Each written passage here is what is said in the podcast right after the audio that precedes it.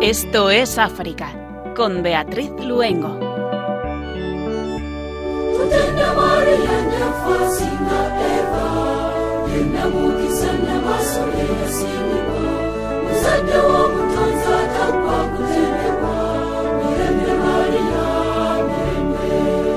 Muy buenas tardes a nuestros queridos oyentes. Un jueves más nos trasladamos esta hora de radio a nuestro querido continente africano. Les invitamos a que compartan este tiempo con nosotros en la Radio de la Virgen.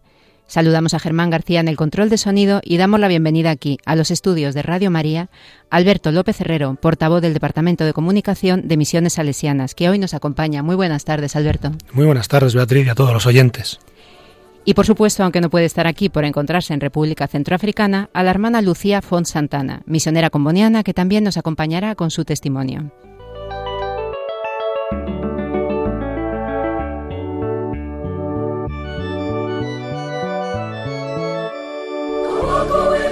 Hemos preparado un programa lleno de contenidos que nos llevará a Sierra Leona, Liberia, Uganda, Ghana, Angola y a ese pequeño país al que recordamos tantas veces en el programa, República Centroafricana.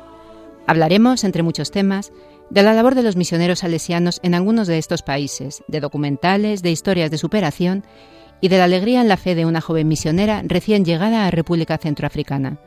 Nos encomendamos a María y comenzamos Esto es África.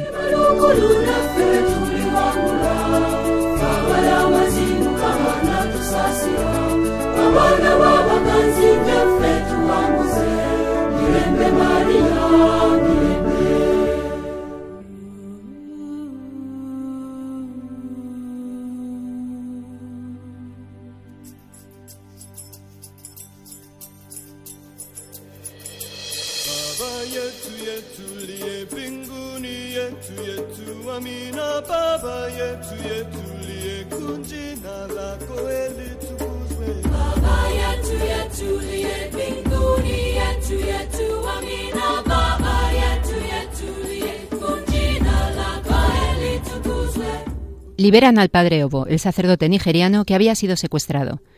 El secuestro del padre Obo es el último de una serie de secuestros y asesinatos producidos en Nigeria contra católicos y miembros de otras confesiones cristianas.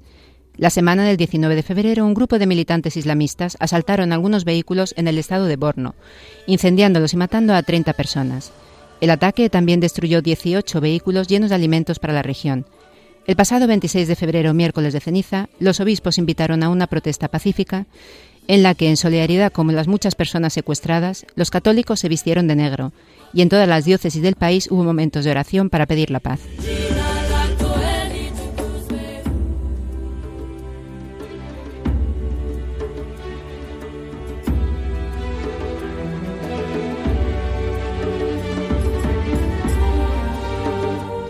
Desafíos de la democracia en África y oposiciones débiles. Continuamos en Togo. El pasado 22 de febrero se celebraron en este país elecciones presidenciales en las que, según los resultados publicados por la Comisión Electoral Nacional Independiente, Faurena Simbe ha resultado elegido presidente para un cuarto mandato, con casi el 76,32% de los votos, frente al 18,37% de su principal oponente, Agbeyomeme Sankojo, y el 4,35% de Jean-Pierre Fabre, presidente del principal partido de la oposición. Abordar el desafío de la democracia en África no solo debe ser una prerrogativa de los poderes existentes, sino también de la oposición. El caso reciente de Togo es un ejemplo perfecto de esto, ha dicho el padre Donald Zagore, teólogo de la Sociedad de Misiones Africanas.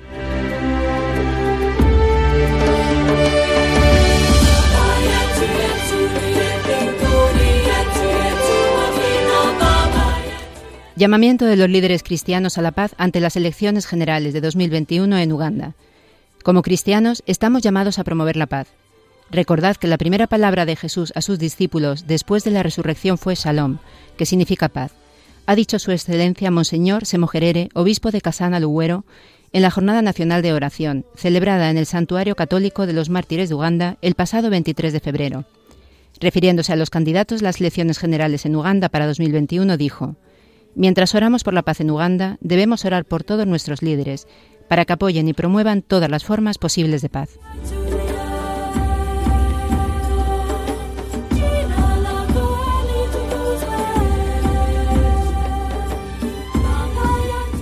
Apoyo psicológico, asistencia, reintegración para ex niños soldados. La noticia sobre la liberación de un grupo de niños soldados prisioneros de guerra, liberados el pasado 26 de febrero en Sudán del Sur, ha sido publicada por UNICEF.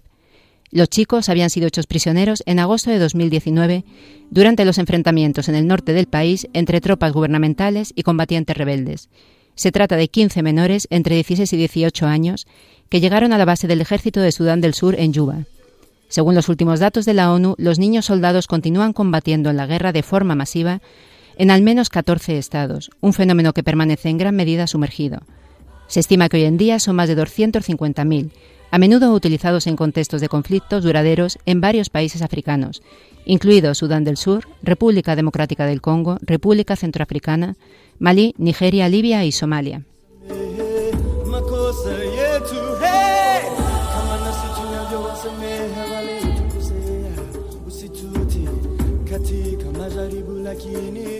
El premio Jarambe reconoce a la doctora Kiamumi por su labor contra la desnutrición en escuelas y familias en Kenia.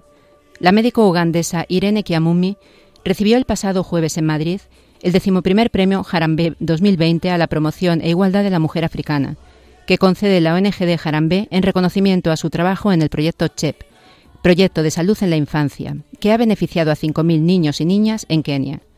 Uno de los objetivos del proyecto CHEP es la prevención de enfermedades infantiles Kiamumi, especialista en anestesia y cuidados intensivos, dijo que es importante tener una sociedad sana y eso empieza en la juventud.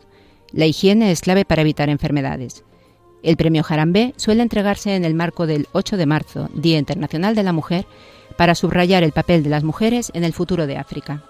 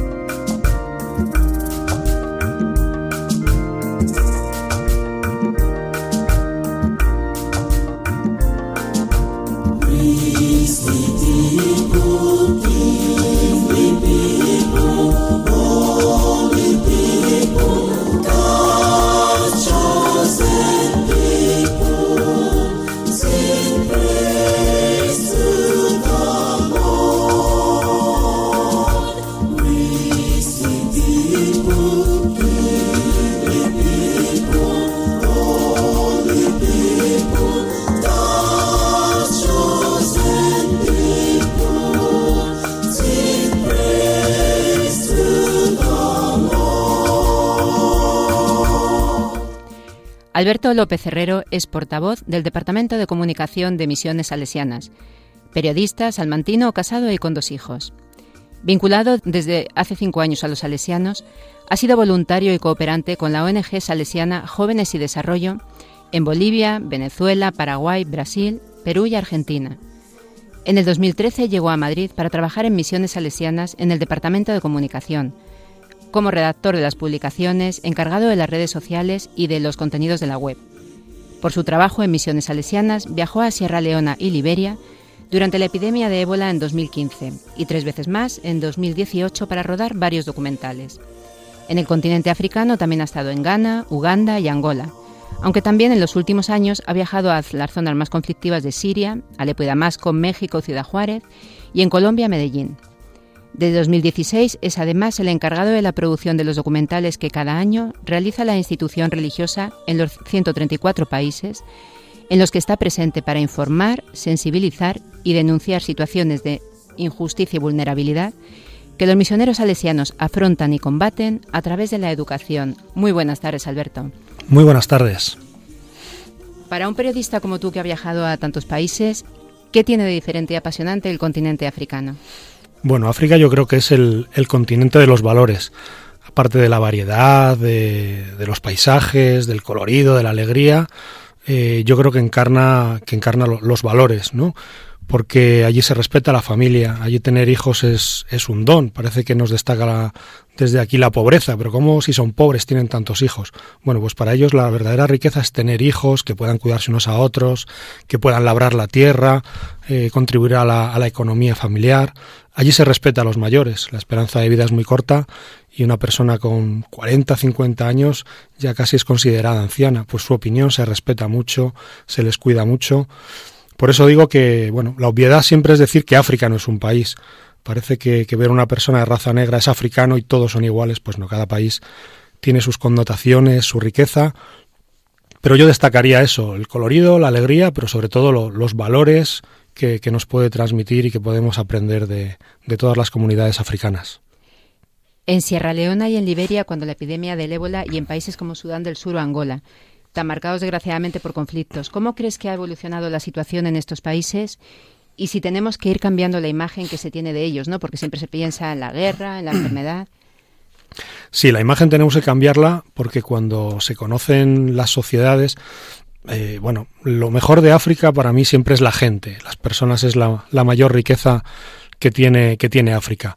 Y nuestra imagen debe ir cambiando esa negatividad que tiene pensar que es un país pobre, que depende siempre de, del extranjero, de la solidaridad, incluso de la caridad, eh, por esa imagen de que los jóvenes, un país muy joven donde la mayoría de la población tiene menos de 25 años, pues son emprendedores, son creativos, quieren desarrollarse, no quieren huir a otros países, la mayor, el mayor movimiento migratorio siempre es dentro de África, sino que quieren permanecer, quieren contribuir a la riqueza de sus países. Me preguntase cómo han cambiado la imagen de esos países que atraviesan conflictos.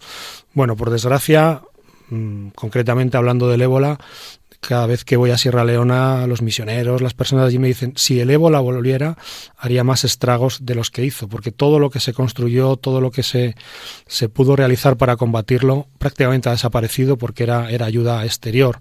Y uno de los mayores problemas de África, que tenemos también en nuestro primer mundo, por desgracia, es la, es la corrupción de, de, los, de los gobiernos, de las instituciones. Por eso el, el valor primordial son las personas.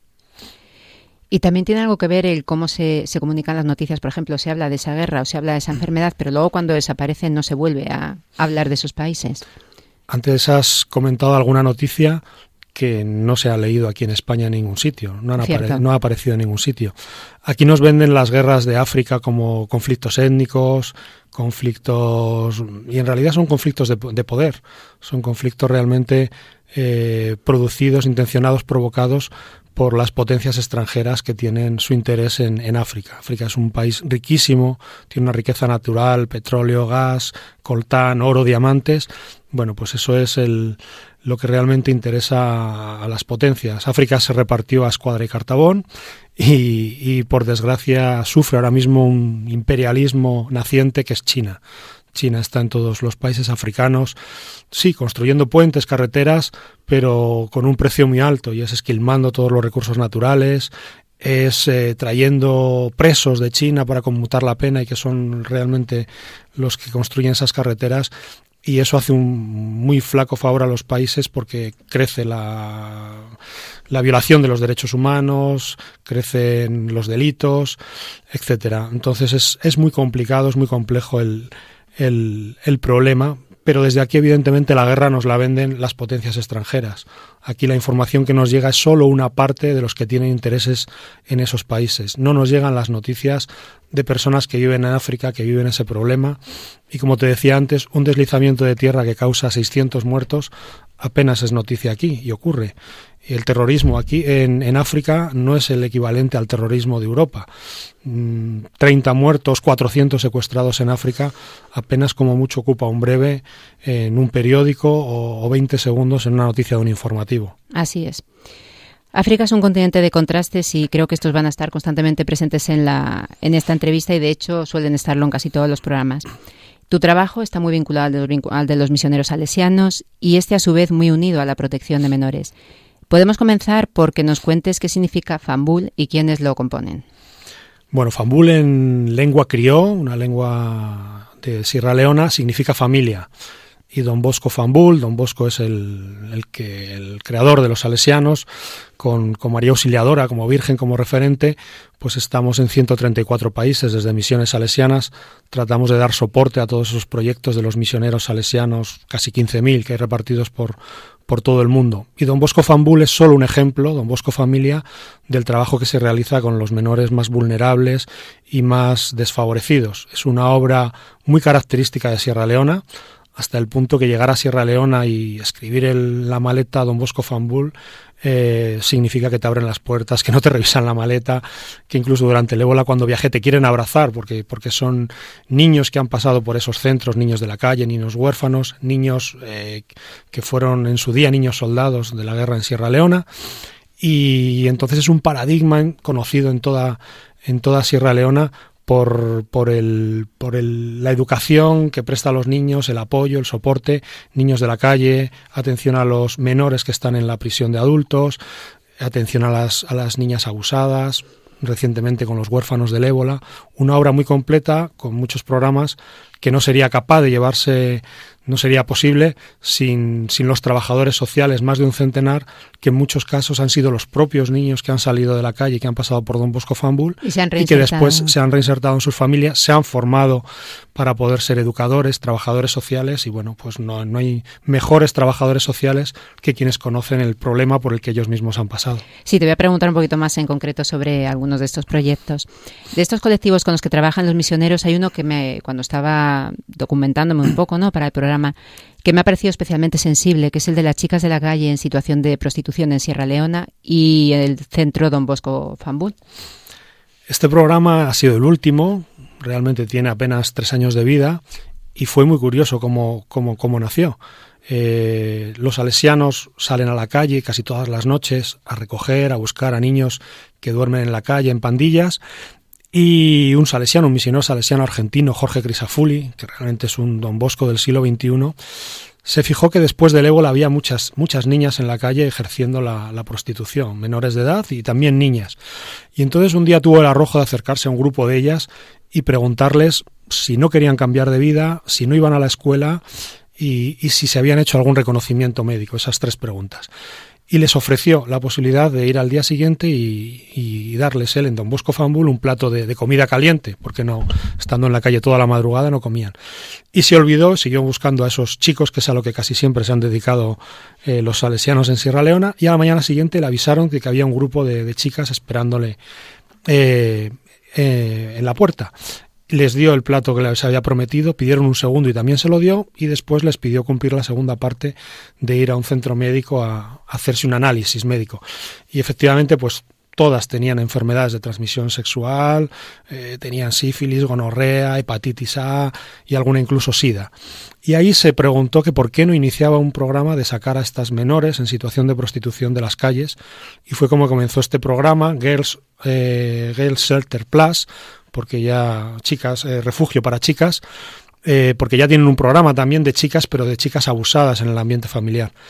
Y en estos tres años hicimos un documental hace dos años, Love, Amor, tiene traducción universal, pues ahora mismo ya hay más de 600 chicas que, han salido de la prostitución y en muchos casos que han podido volver con sus familias y en todos los casos que o bien han vuelto a la escuela o bien han aprendido un oficio, en el caso de las más mayores, que ya les daba vergüenza o no podían ir a la escuela con niñas pequeñas, han aprendido un oficio de subsistencia para, para, para contribuir ellas a su propia economía y salir adelante. Y antes hemos dicho la, la palabra reinserción, pero más bien habría que hablar de historias de superación. Y nada como poner nombre propio. Cuéntanos un poquito sobre Augusta y el Santo Padre, el Papa Francisco. Bueno, Augusta es una de las protagonistas de este documental que comentaba ahora, Love. Eh, es una chica que desde los 16 hasta los 16 años, 16 años vivió en la calle, pues que se quedó huérfana, que sufrió abusos de todo tipo, que la pegaron, que la robaron y que que los salesianos se la encontraron un día y también pues le hicieron estas preguntas si, si quería si quería cambiar de vida si quería ir a un sitio y tener ropa agua comidas eh, acceso a la, a la salud. Y bueno pues cuando accedió su vida cambió. Y el oficio que ya aprendió fue pues pues lo que aquí llamamos catering catering dicen allí eh, cocina. Y ahora tiene una empresa de, de cocina que, que, hace comidas para empresas, para reuniones, eh, que vende también en la calle junto con su hermana y que le va bien, le va bien el negocio. Entonces fue a la persona por ser más mayor de edad, madura, que hablaba mejor inglés, que decidimos traer el año, el año pasado a Europa a una gira que siempre organizamos por las instituciones europeas, incluso en Roma, como, como bien dices, con el, Santo Padre, para que la conociera. Y fue la que dio voz a, esas niñas en situación de prostitución, hablando con el Papa, entregándole un libro de fotografías, entregándole el documental. Y el Papa, bueno, pues como anécdota, le preguntó si realmente cocinaba bien. Y, y ella la invitó a su, a su restaurante que cuando regresó después de la gira estuvo se entrevistó con la presidenta de Malta que la recibió el presidente del Parlamento Europeo pues su sueño era que ese restaurante tuviera las fotos de esas personas que, es consciente que ni el presidente de, de Sierra Leona ha estado con ellas desde luego Pademba Road, la cárcel de hombres de Freetown, la capital de Sierra Leona. ¿Cómo es este lugar que has definido en alguno de tus artículos como el, infierno sobre la tierra en Sierra Leona? ¿Y cuál es el, impresionante trabajo que llevan los misioneros salesianos a, cabo allí? Eh, es el infierno porque realmente cuando entras allí, cualquier película sobre cárceles que hayas visto se queda corto para lo que es. No hay una cámara de seguridad, eh, los, muros apenas tienen cuatro metros de altura, que tú los ves y dices, bueno, si es que esto se salta pero hay tal resignación de los que hay allí dentro que, en sus ojos ves que van a morir allí. Y el problema es que es una cárcel que tiene 80 años, que fue creada o construida para albergar a 300 presos, pero que en la actualidad tiene a más de 2.000.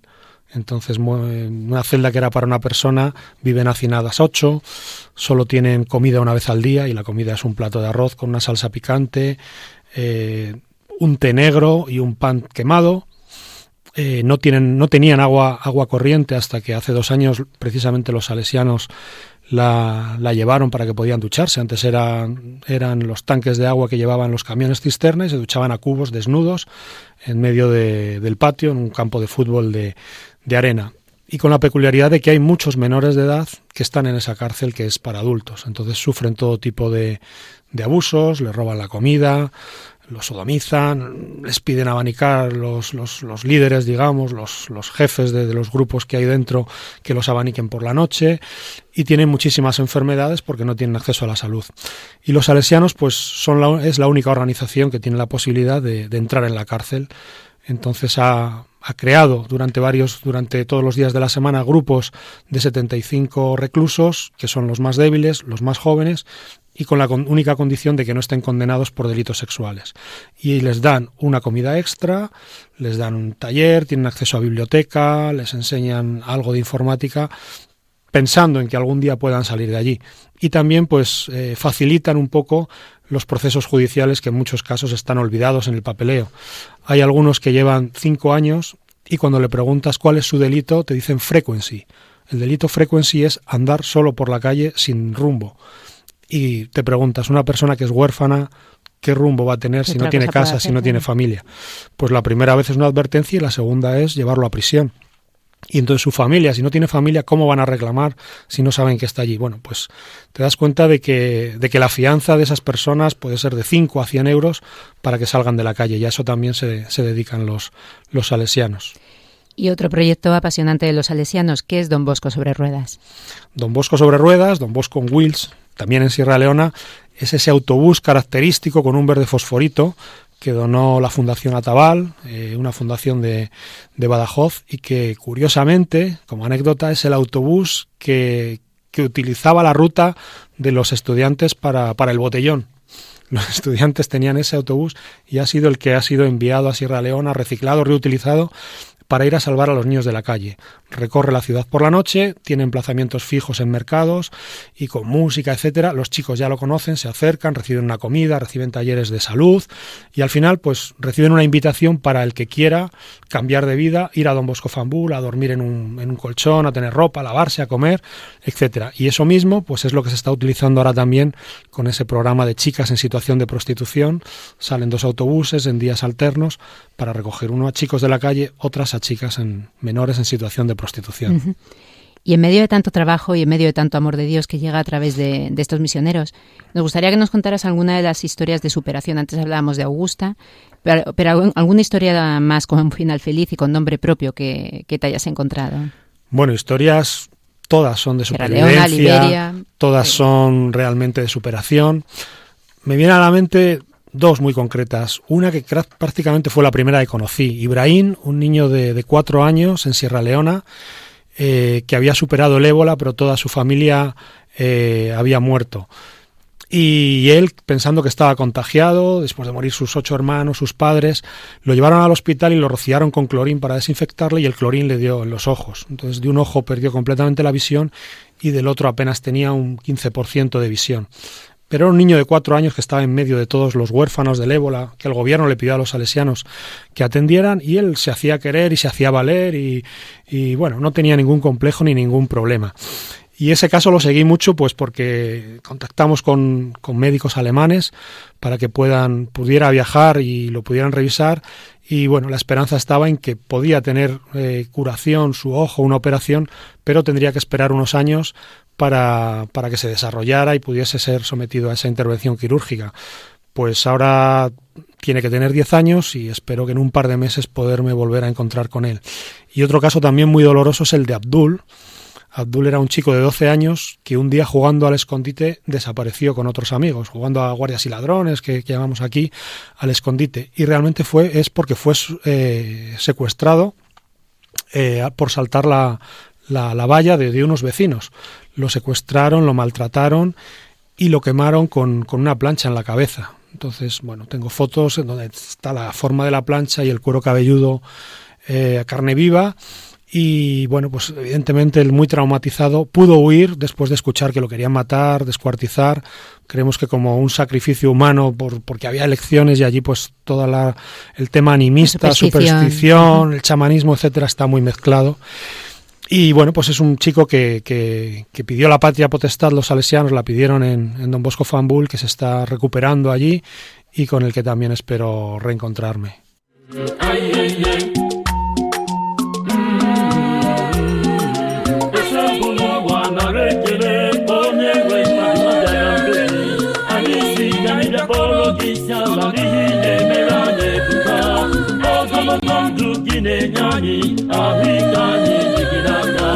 Chineke anyị na-akọbụ ọrụ aka gị ụmụọlụba anyị bụ ọrụ aka gị ya ka anyị ji bịa n'iru gị ịkpọrọ gị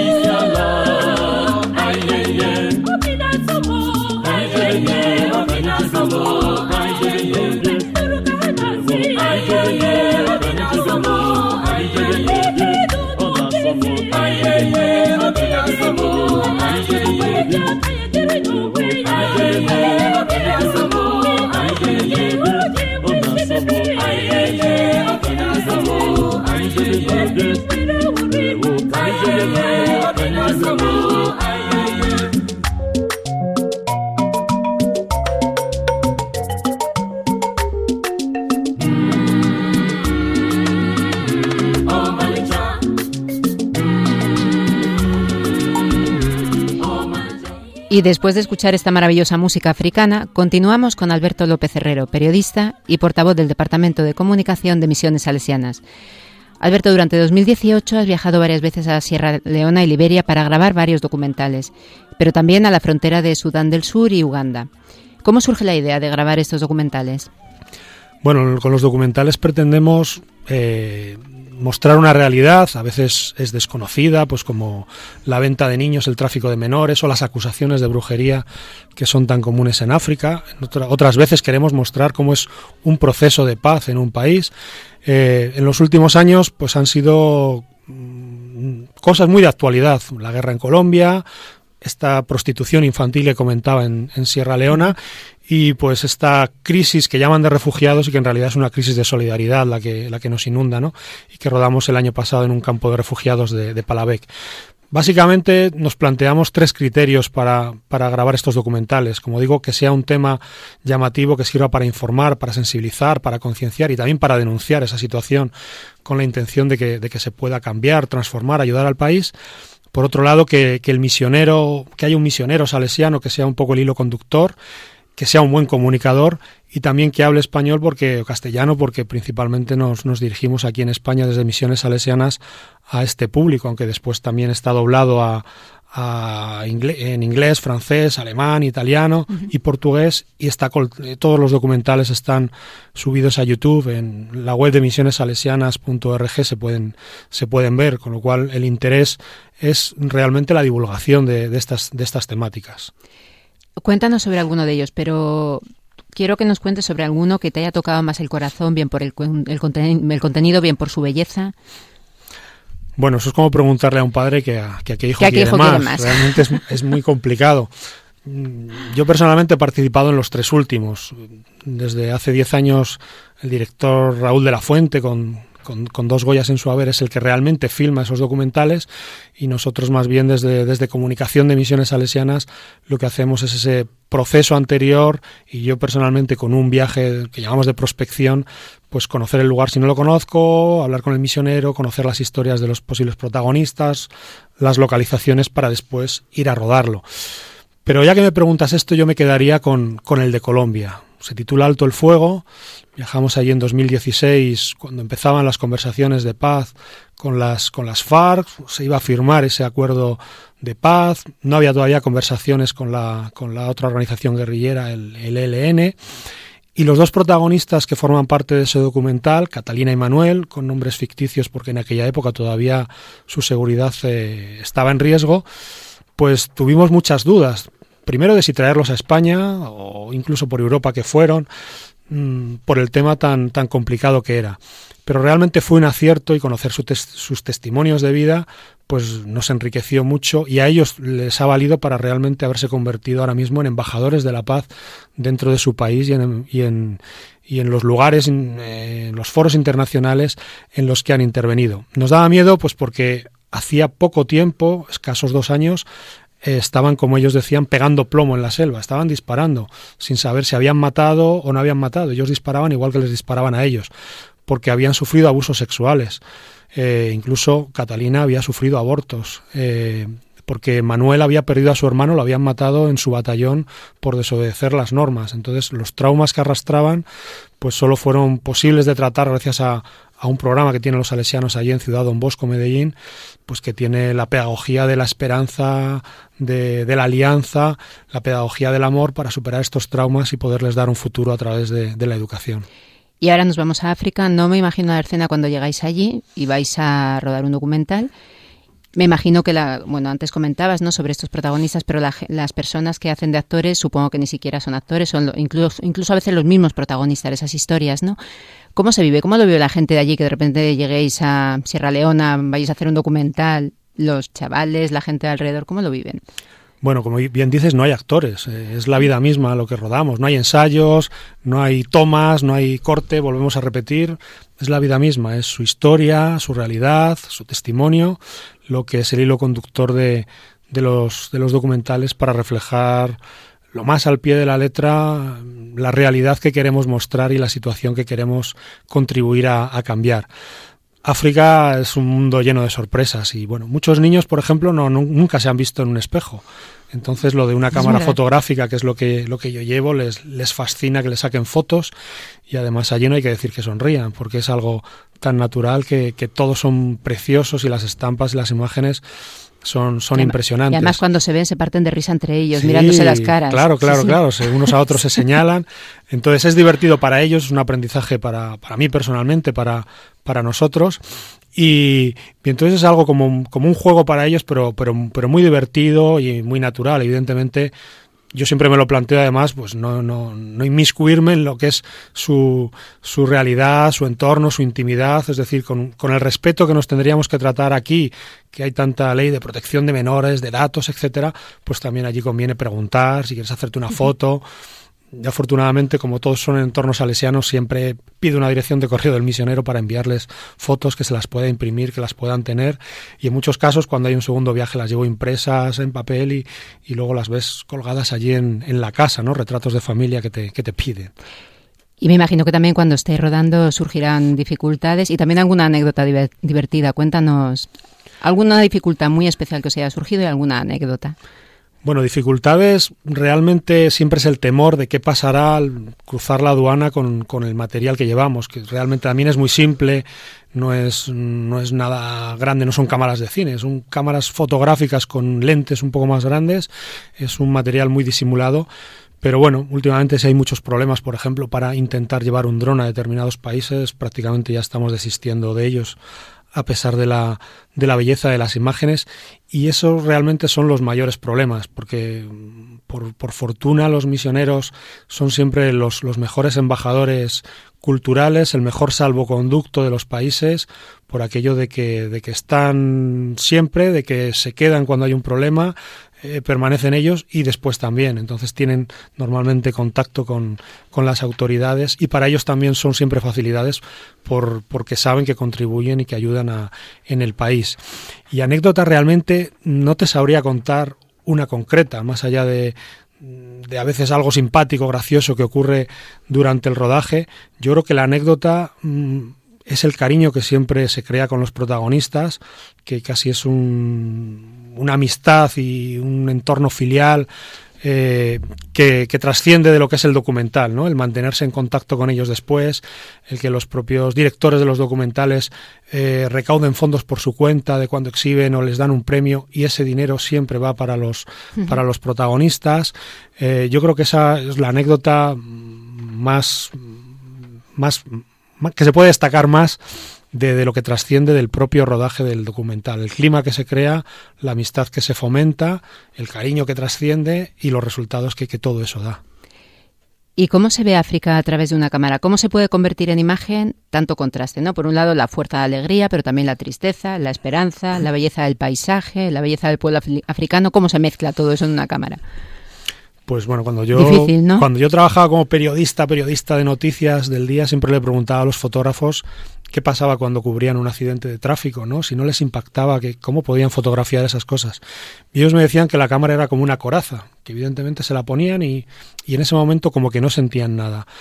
A mí lo que me ocurre en mis viajes y los que ruedan el documental también lo comentamos a veces por la noche, es que muchas veces te vas a dormir con las imágenes que has visto en el día, con las historias que te han contado, con el dolor que has visto y bueno, pues eso te impide dormir. Por ejemplo, ocurre con la cárcel. Cuando visitas la cárcel, piensas qué estará pasando ahora allí en esa celda en la que están hacinados, en la que seguramente estén despiertos, muchos no durmiendo, sino en cuclillas porque no hay no hay espacio para tumbarse. Claro, porque pues hayas puesto cara a la gente y, ya eso el tema te, cambia. te reconcome y te da vueltas a la cabeza y te cuesta dormir.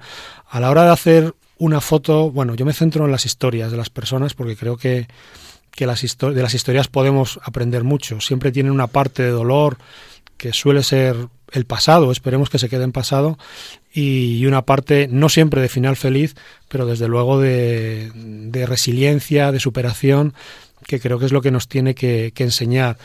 Y con eso me quedo en las, en las imágenes, porque el colorido, los paisajes y eso se reflejan sin darte cuenta y los ves cuando tú ves las fotos y dices, qué foto más bonita. Esto no lo había visto yo a través del, del objetivo. Pero bueno, la historia que tiene detrás esa foto, la historia de la persona, la historia de su familia, pues es lo que, lo que da valor realmente yo creo que a las, a las fotografías y son cientos y a veces miles las que traigo de los viajes. Alberto López Herrero, periodista y portavoz del Departamento de Comunicación de Misiones Salesianas, muchísimas gracias por tu testimonio, por todo lo que nos has contado. Y nada, un placer haberte tenido aquí en Esto es África, en Radio María. Pues muchísimas gracias a vosotros y cuando, cuando queráis, misioneros salesianos hay por todo el mundo para, para divulgar la labor. Por supuesto, y vaya para ellos un abrazo y muchísimas oraciones. Gracias. Estás escuchando el programa Esto es África con Beatriz Luengo.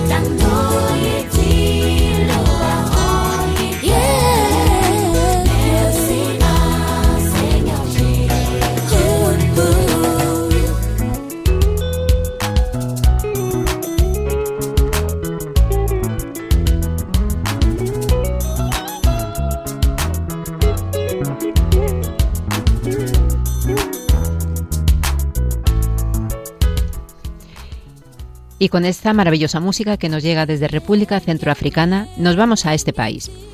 Les invito a que escuchen este testimonio que nos envía la hermana Lucía Fons Santana. Un testimonio lleno de la profundidad de la fe, la alegría de la juventud y la pasión por la misión y por África. Hola, ¿qué tal? Me llamo Lucía, soy misionera comboniana, soy de Barcelona y estoy aquí para contaros un poquito mi testimonio. Bueno, mi vocación, tengo que cantar como el profeta, que el Señor se fijó en mí antes de que yo naciera, me conocía y me consagró. Y esto lo digo con una convicción profunda, porque si veo mi historia, el Señor ha estado presente eh, desde muy pequeña, sobre todo a través de mi familia, que me ha transmitido la fe con mucho cariño y mucho empeño.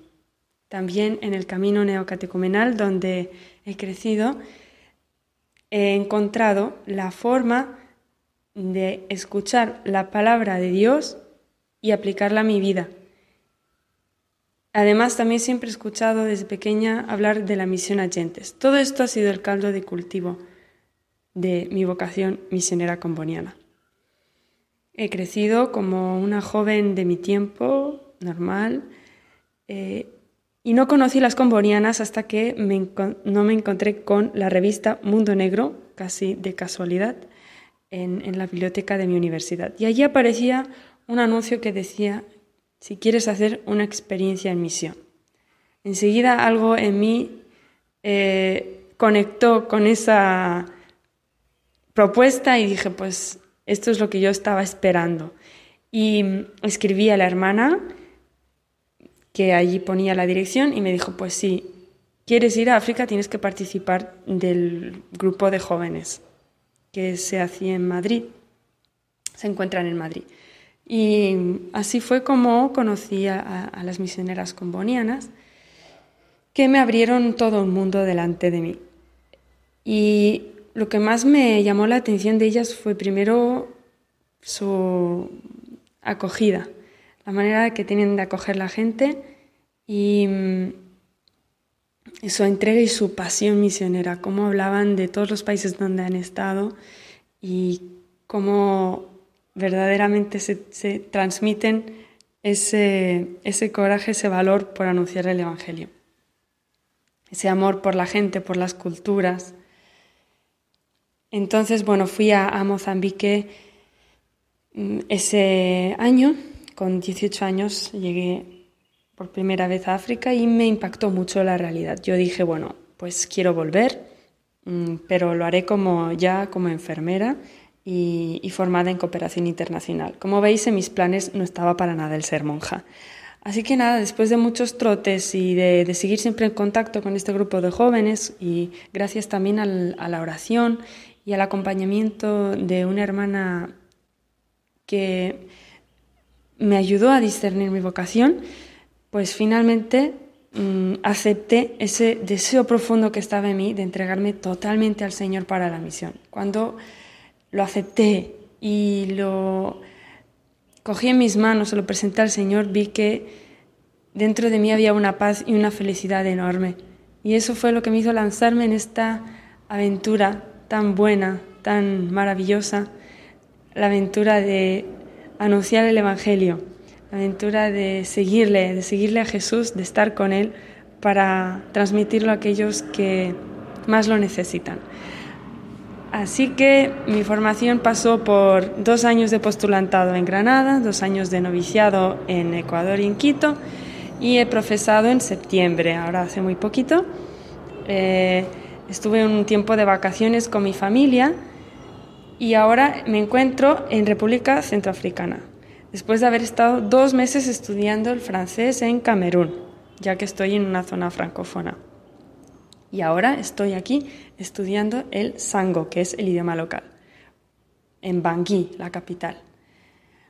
Bueno, este país es un país considerado en guerra. Ahora mismo no es que estemos en la época más conflictiva, sino que estamos viviendo las consecuencias de, una temporada muy dura, de unos años muy duros en los que se ha vivido mucha inseguridad, eh, pero es un buen momento para el país que próximamente va a vivir sus eh, elecciones.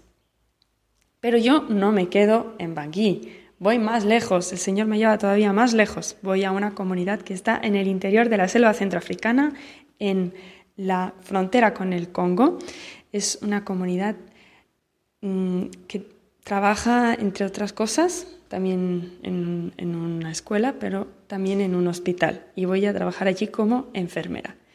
Estoy muy contenta. Mi corazón está lleno de ilusiones, lleno de felicidad por ver que mis sueños se están cumpliendo y que ese sueño no es solo mío, sino que es compartido con Dios. Qué alegría, qué alegría el, poner toda la vida en manos de, Dios, porque mi experiencia es que yo renuncio a, a muy poquito en realidad, en comparación con todo lo que el Señor me da.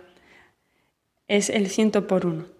Así que mi mensaje para todos los jóvenes que me estén escuchando en este momento es que se atreven a soñar en grande, que se atreven a soñar bonito, pero sobre todo que esos sueños los pongan en las manos de Dios, se dejen hacer por Él, se dejen guiar por Él, porque Él nos va a conducir hacia nuestra felicidad, hacia nuestra realización plena.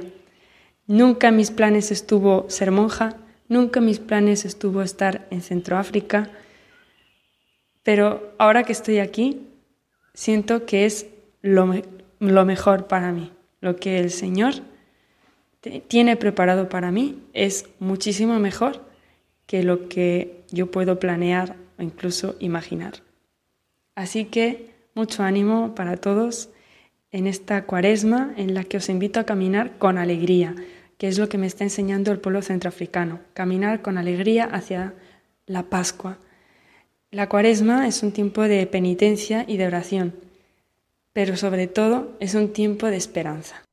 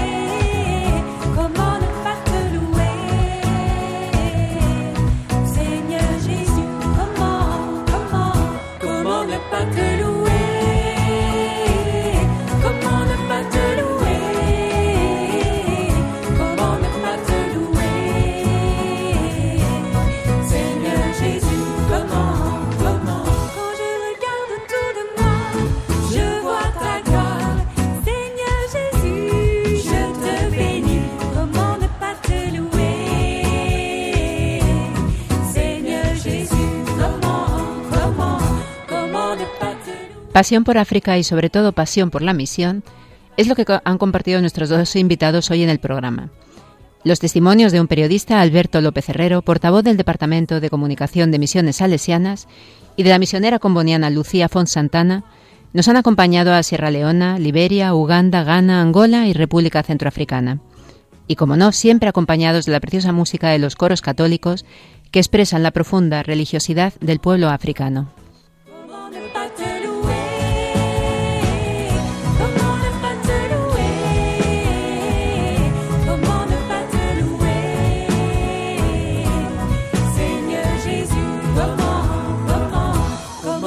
te louer.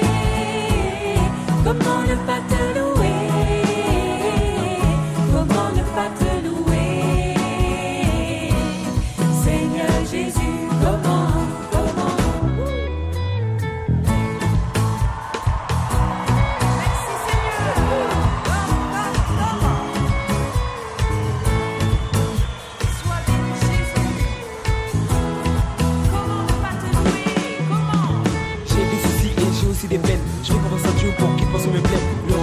ne m'intéresse pas, c'est dans l'amour que Dieu me jugera.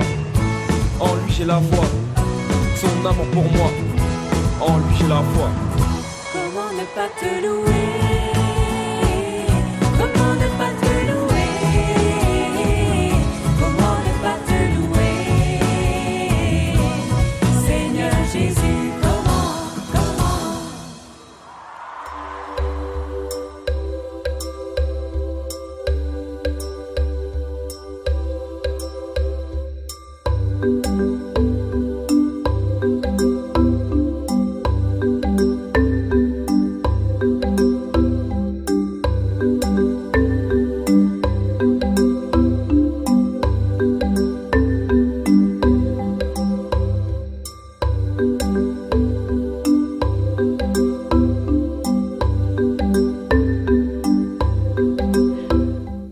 hemos llegado al final del programa. Y no queremos despedirnos sin antes agradecer a Germán García su labor en el control de sonido y, por supuesto, a nuestros invitados de hoy, Alberto López Herrero y la hermana Lucía Fon Santana, su presencia en el programa y el entusiasmo con que rápidamente se prestaron a estar con nosotros en Esto es África. A nuestros oyentes les agradecemos que nos hayan acompañado en este rato africano de los jueves cada 15 días y les invitamos a que permanezcan aquí con nosotros en Radio María escuchando nuestra programación. Hoy nos ha preparado una preciosa oración la hermana Lucía Santana, extraída y abreviada de la exhortación apostólica Evangelii Gaudium del Papa Francisco. Si Dios quiere, estaremos con ustedes dentro de 15 días. Que María les guarde y les acompañe siempre. Feliz tiempo de Cuaresma.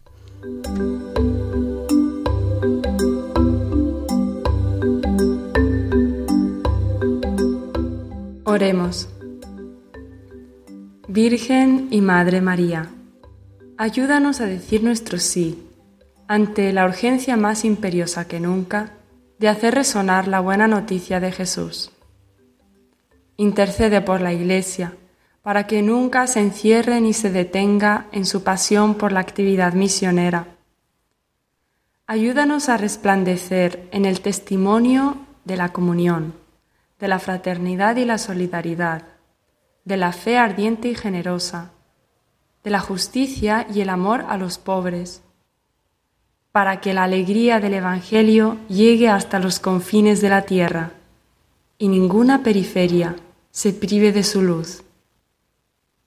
Madre del Evangelio viviente, manantial de alegría para los pequeños, ruega por nosotros.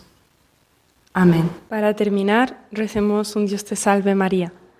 Yo lo rezaré en la lengua sango, que es el idioma de República Centroafricana.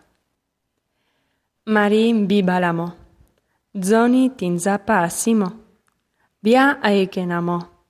Agonda mo awali kwe. Agonda Jésus molenge tiyatimo. Mari wa mokondo. Mama tinzapa. Tenen zoni tenetie wa. Fadeso nalati kwatie. Amen.